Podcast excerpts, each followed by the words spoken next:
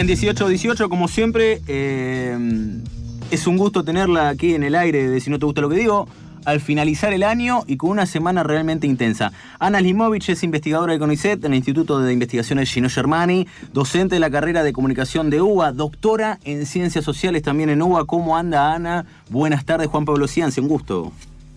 Eh, ¿Qué tal? Buenas tardes. Eh, tengo algunos problemas, estoy escuchando un poco mal. Ahí intentamos arreglar. ¿Cómo estás, Ana? ¿Me escuchás mejor ahí? Sí, ahí está. ¿Todo bien, Ana? Todo bien. Bueno, semana compleja, mira, si te numero lo, que pasó desde el jueves hasta hoy eh, es realmente impresionante, ¿no? Cadena Nacional de Macri el jueves, el índice de pobreza de UCA el mismo jueves, el, gabinete de Alberto el viernes, la despedida en Plaza de Mayo de Macri el sábado, la misa de Antigreta, entre comillas, eh, momentos, sí, el ciclo que sacó América TV, las entrevistas a, a Mauricio Macri y mañana la asunción de Alberto. Qué semana, ¿no? Tenemos una semana completa, podríamos decir, con despedidas y con llegadas, eh, con vueltas, eh, una semana movilizada para todos los sectores eh, y también para todos los sistemas mediáticos. Yo soy docente en una cátedra de la carrera de comunicación de la UBA, Semiótica de Redes, y trabajamos ahí esta, justamente esta interacción entre redes eh, y medios masivos. Entonces estos, todos estos discursos, los de Alberto, bueno, los de Macri, eh, los pensamos en esa, en esa relación y eh, específicamente también, y esto se ve esta semana, también en la interacción con el espacio urbano, ¿no? Tenemos, tuvimos la la despedida de Macri el sábado también en la plaza y bueno, mañana la, la asunción este, de la fórmula Fernández Fernández. A ver, es Ana Lismovich con nosotros. Eh, Ana, te quiero llevar primero a Mauricio Macri y después hablar también de lo que viene mañana. Eh, seleccioné tres discursos, me parece a mí, los más importantes. El jueves la cadena nacional, sí, algo que al, al final hizo una, sí, algo que bueno, él había desprestigiado mucho la cadena nacional para separarse o para eh, contraponer con Cristina Fernández de Kirchner. En segundo lugar, sábado, ¿sí? la despedida del sábado, que, hubo un discurso como, por ejemplo, bueno, defender la libertad, vamos a hacer una oposición constructiva. Y el último, que para mí me parece muy importante, lo pude ver hoy porque ayer no, no me sentía muy bien, el de momentos en América TV ayer de anoche. Eh, ¿Se puede establecer una tipología? ¿Qué, ¿Qué, viste? Digamos, ¿Son diferentes los tres? ¿Cómo, cómo lo viste? Bueno, eh, la cadena nacional me parece que sí, fue como, como una despedida con, con cadena nacional, eh, fue un caso este, bastante raro, digamos, la primera y la última, digamos, eh, y me parece que en ese sentido la cadena nacional hay que entenderla como una apuesta, este, probablemente ineficaz, pero una apuesta por construir un relato, ¿no? Este, un relato de despedida, ese relato en el cual se se hicieron las cosas bien, pero, pero no salieron bien, digamos, que es en definitiva el relato que se intenta este, construir en, estos, en estas últimas horas, días. Eh, semanas. Casualmente el mismo día también que sale el índice de UCA, que es aterrador, ¿no? Aterrador. exactamente, y hay que también este, leer esa cadena nacional en esa línea, así como este también la, lo que fue la, la despedida en la plaza el día sábado en Plaza de Mayo, este, una despedida y una convocatoria que estuvo lanzada por, por el propio Mauricio Macri desde fines de noviembre eh, por sus redes sociales, este, y en la cual eh, se apostaba a partir de un hashtag a este, imponer soy parte del 7 de diciembre porque y entonces de alguna manera se, se esperaba que este, los este, seguidores completen ¿no? los argumentos de por qué este, eran parte de, esa fiesta de despedida y por ende del macrismo. Eh, y en ese sentido ahí paso, digamos, al segundo de los discursos que marcaste, que fue el de, el de Macri el sábado ahí apostando a que iban a hacer una, una oposición en defensa de la libertad. Este, y bueno, y esto efectivamente salió del, del propio presidente, pero en lo que se escuchó y en lo que se vio de, de los seguidores macristas en la plaza y también muchos de ellos en las redes, justamente se está empezando a dar una fractura con, con esa idea porque había cánticos en contra de, de líderes kirchneristas, así como una convocatoria en las redes eh, sociales a este, no eh, consumir, ni mirar, ni escuchar medios masivos mañana, el 10 de diciembre, este, en una señal de protesta por la asunción de la fórmula, ¿no? Y entonces, en la medida en que los propios internautas convocan a no mirar a un boicot a los medios masivos justo el día en que asume un nuevo presidente y una nueva vicepresidenta, bueno, eso no está justamente del lado de la defensa de la libertad, sino justamente en el borde de sujetos que proclaman antiderechos, ¿no? Efectivamente, eh, es algo también que decía, bueno, quizás ahora no me acuerdo muy bien, pero Gabriel Bomaro creo que decía también esta cuestión de, de, algo contradictorio, de la defensa de la democracia, de la libertad, pero debajo del trasfondo un discurso bastante eh, odioso, ¿no? Por, así decirlo. Yo vi, por ejemplo, los testimonios, ¿sí? no solo en C5N, sino también en América, eh, en Telefe, etcétera, y realmente me parecieron muy, muy subidos de tono, ¿sí? muy, eh, muy dirigidos plenamente a, Cristina Fernández de Kirchner, ¿no? Sí, sí, sí, sí, se ubicaban desde, desde ese lugar y justamente también la idea de, hacer un boicot el día de la Asunción también es parte negar este la, nueva fórmula, ¿no? ¿Te parece que te parece que Macri también le habló a, a Larreta, a Rodríguez Larreta? Me refiero más que nada pensando en el, en el posible liderazgo de la oposición eh, en el año que viene. Sí, me parece que justamente todas estas eh, acciones últimas de, Macri en estas últimas horas tienen que ver con tratar de, posicionarse como, como jefe de la oposición desde el mismo tipo de comunicación que venía teniendo, ¿no?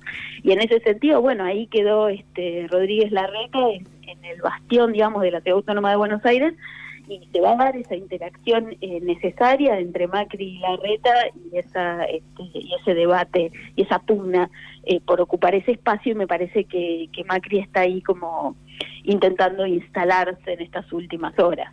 Y también en ese sentido el video momentos que vos este, recordabas hace un rato eh, y que fue subido a las redes este, hace 24 horas en las redes de Macri, pero que en realidad fue este, filmado una parte en junio y otra parte en noviembre, en el cual se le hace una especie de entrevista a Macri en la cual va contando muchos aspectos de su vida privada, este, aspectos también que tienen que ver con la vida política, pero también, bueno, su rol con su mujer, con su hija, digamos, en esa línea que él venía teniendo en, las redes sociales y en ese sentido es, eh, de alguna manera, eh, una despedida fiel a lo que fue la comunicación este, política eh, macrista por Facebook, Twitter e Instagram. Eh, claro, tocó, es Ana Lismovich con nosotros, sí, docente de la Universidad de Buenos Aires, especializada ¿sí? en discurso político, hipermediatización, eh, en redes sociales, etcétera.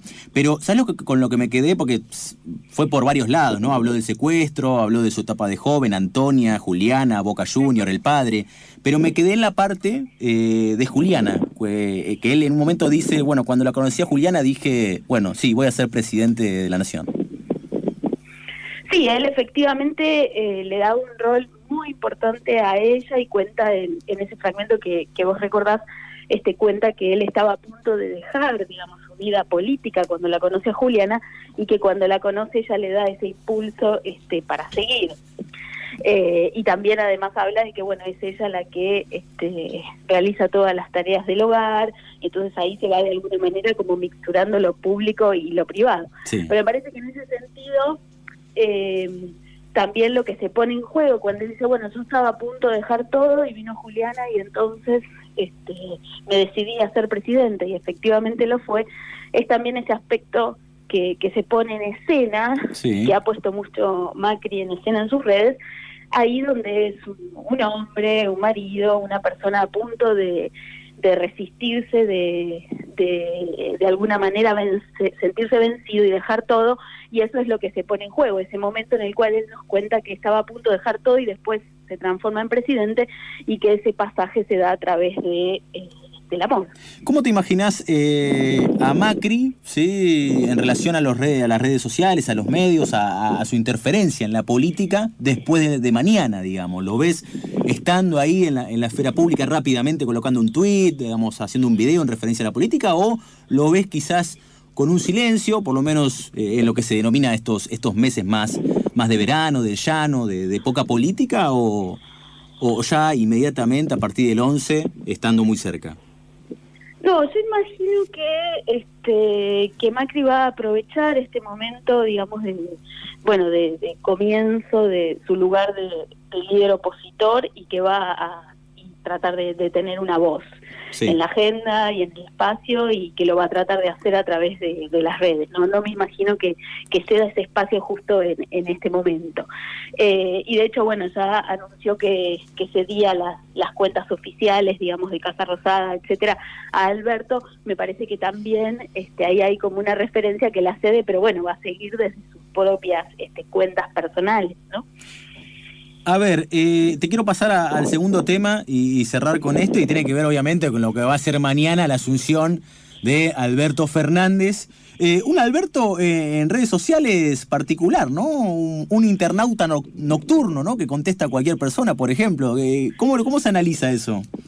Sí, vino como a, cambiar un poco también este la escena de de discursos políticos en las redes que veníamos teniendo, porque veníamos teniendo un predominio este, en Twitter, por supuesto, pero también este, eh, había mucha discusión y debate y muchas publicaciones, sobre todo a través de, de los líderes de, de Juntos por el Cambio a través de Instagram y de Facebook y Alberto aparece ahí este, en esa respuesta a través de, Twitter poniendo en un lugar central a Twitter y además imponiendo, este, como vos planteas, un nuevo modo este, este, de posicionarse al menos como presidente electo, habrá que ver si esto continúa luego como presidente en ejercicio, que es esto de responder, casi diríamos al azar, a algunos de los mensajes que le son eh, dirigidos directamente a él, porque esa es una característica que hay que destacar, que es que contesta eh, a aquellos que lo arroban, algunos, por supuesto, eh, y también a ciertos sectores, lo cual va como tratando de abarcar distintos